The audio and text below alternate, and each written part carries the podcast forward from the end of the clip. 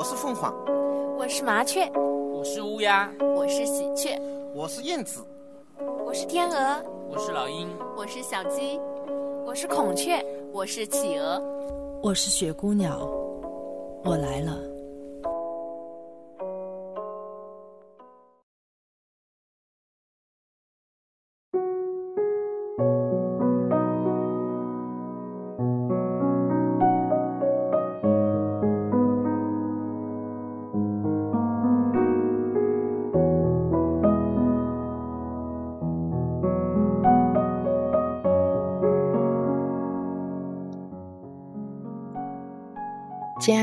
听众朋友们，大家晚上好，欢迎来到雪姑鸟电台。今天我要和大家分享的这篇文章叫做《艺术的悲悯》，取自我眼中的湛然艺术。副标题叫做《写给也许是江郎才尽的湛然》。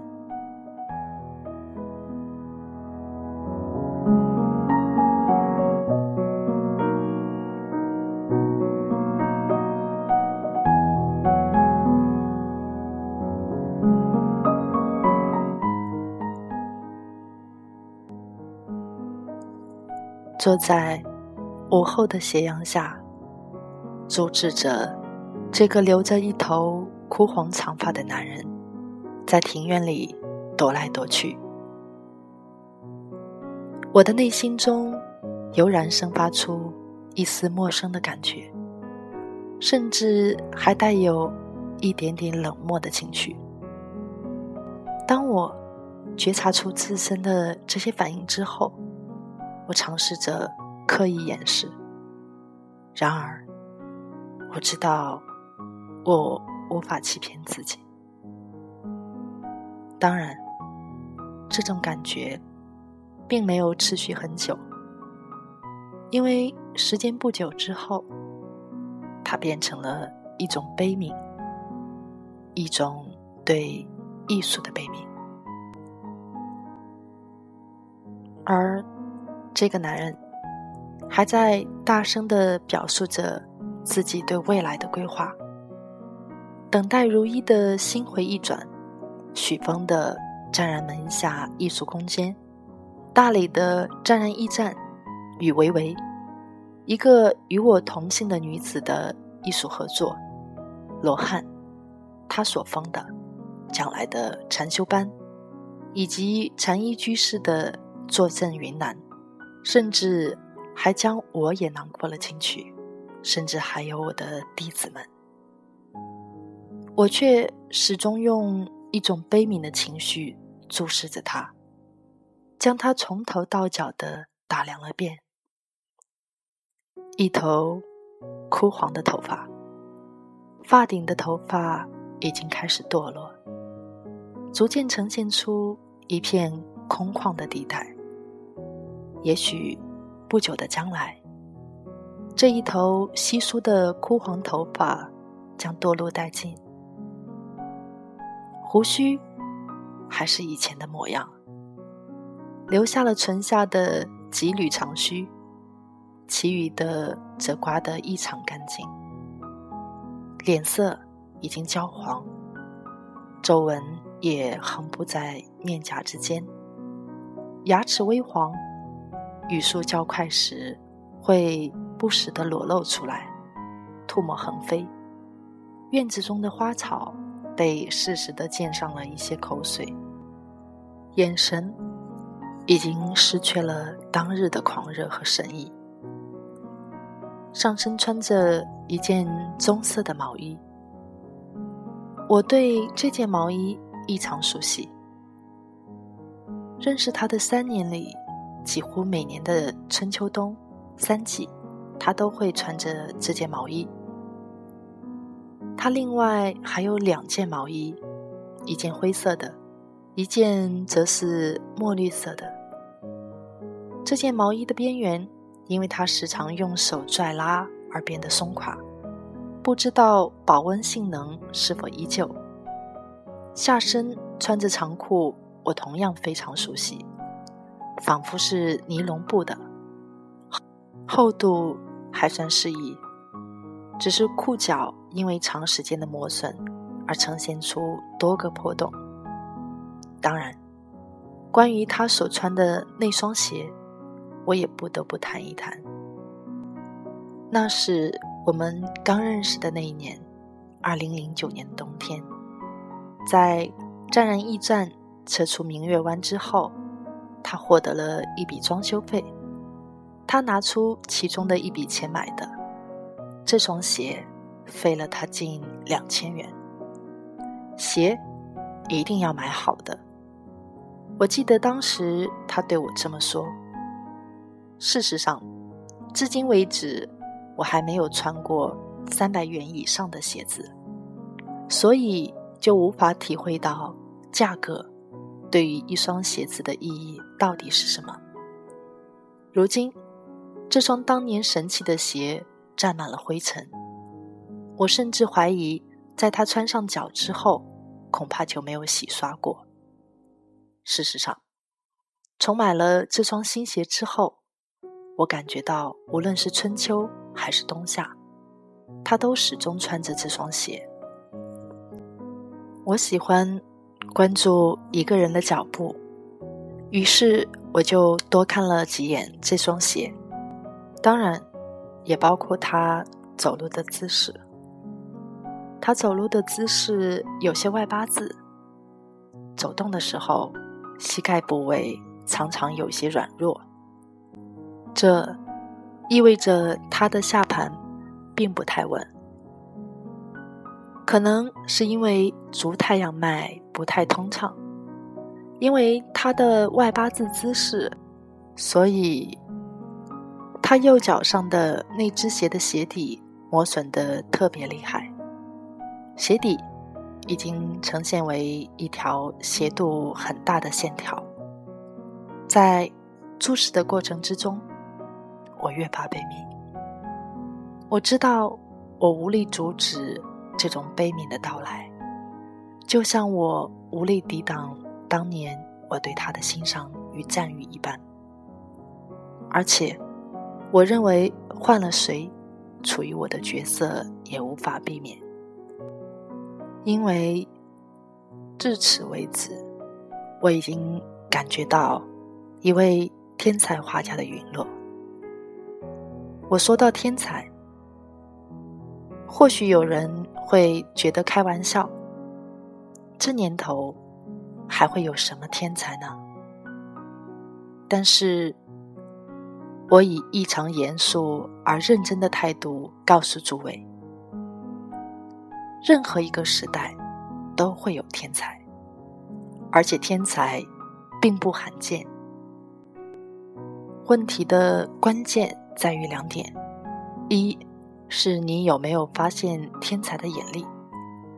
很多人在与天才相遇之后，却因为缺乏足够的眼力而错过；二是你有没有机缘。这一机缘，当然还取决于你的眼力，因为没有眼力，就不可能有与天才相遇的机缘。总之。天才并不罕见，我今生便见过许多天才，他们在各自的领域中呈现出令人难以置信的天赋和自负。例如，写诗的丁成，无疑是二十一世纪初最杰出的年轻诗人，而且没有什么之一的说法，就是独一无二。又例如，在二十岁出头便写下了近两百万字小说作品的陶林，其中包括仿制《红楼梦》而创造出来的红菊意，文采可谓斐然，才思可谓汹涌。又例如，学贯中西的青年诗歌评论家李元，二零零五年曾经每日以万字计。在稿纸上写下了大量的诗歌评论，至今读来令人钦佩不已。这些只是一些比我年轻的天才们，至于年长一些的天才，则更多。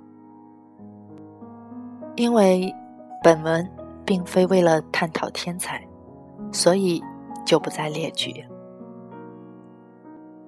有人或许会问：既然每个时代都会有诸多的天才出现，可是为什么却没有太多的天才人物流传时间呢？这一问题问得非常之好，也是我产生悲悯的根本原因所在。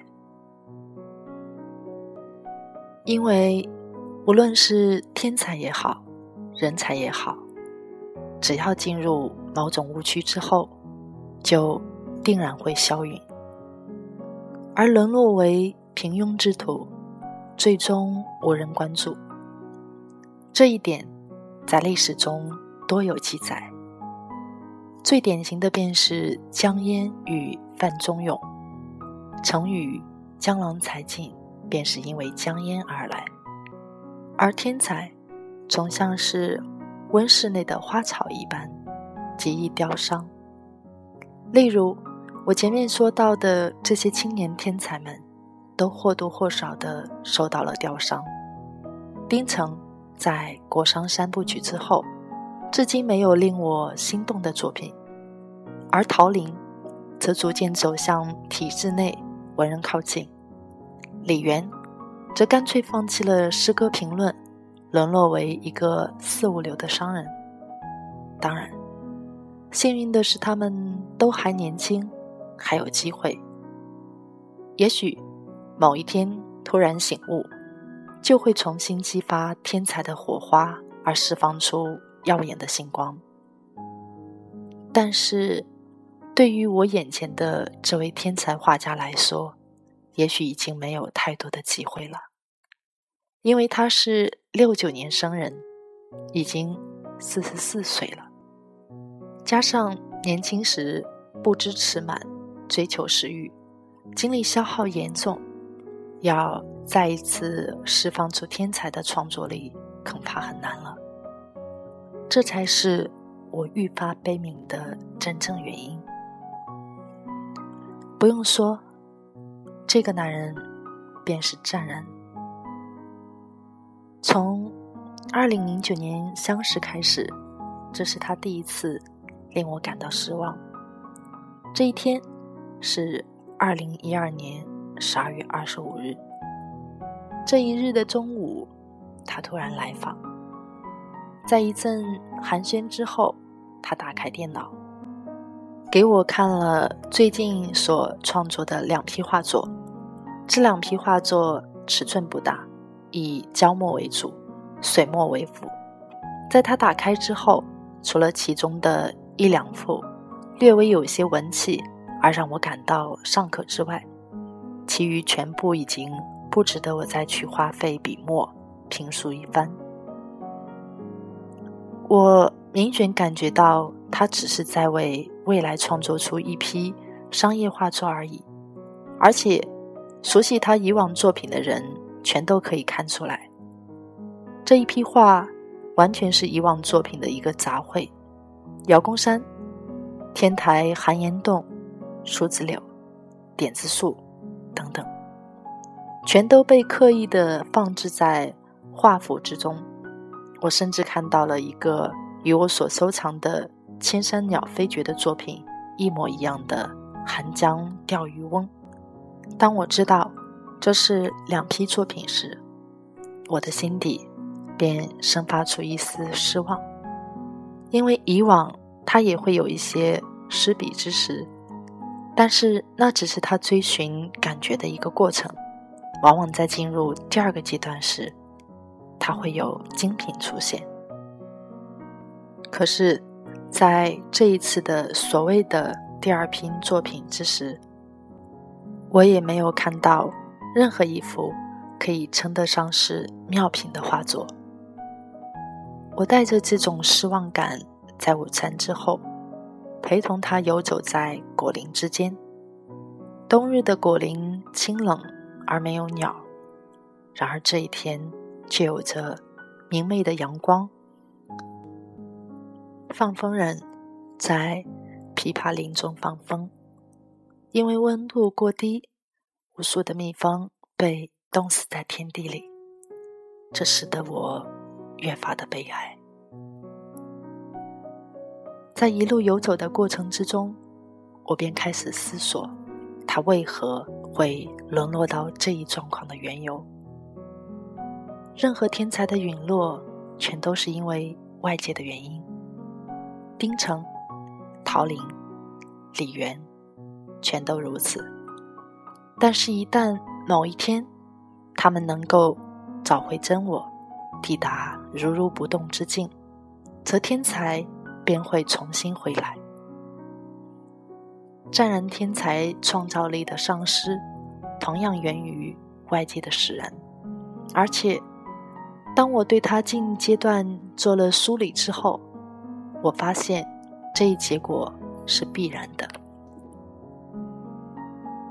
首先，最近他遭受了一次所谓孪生情爱，先是在以往的文字作品中找出了神奇的缘，然而他知道是缘，终究会散的，所以。再后来，他又体会到双频心跳，而事实上，只要我们将心沉淀下来，人人都可以抵达这一状况。我便让我的弟子们试验过，而且绝不会出差错。直到最终，他找出了一个来自于克里斯纳穆提灵性思想的孪生灵魂伴侣的概念作为支撑。可惜对方如一对这一切已经失去了感觉，只是偶尔还与他玩玩同频心跳而已。事实上，对于一个将来要取得伟大成就的艺术家来说，如一只是一次小小的考验而已。以后定然会有更大的风暴和诱惑等着他。然而，一个。无足轻重的如一，却使得他已经丧失了理智。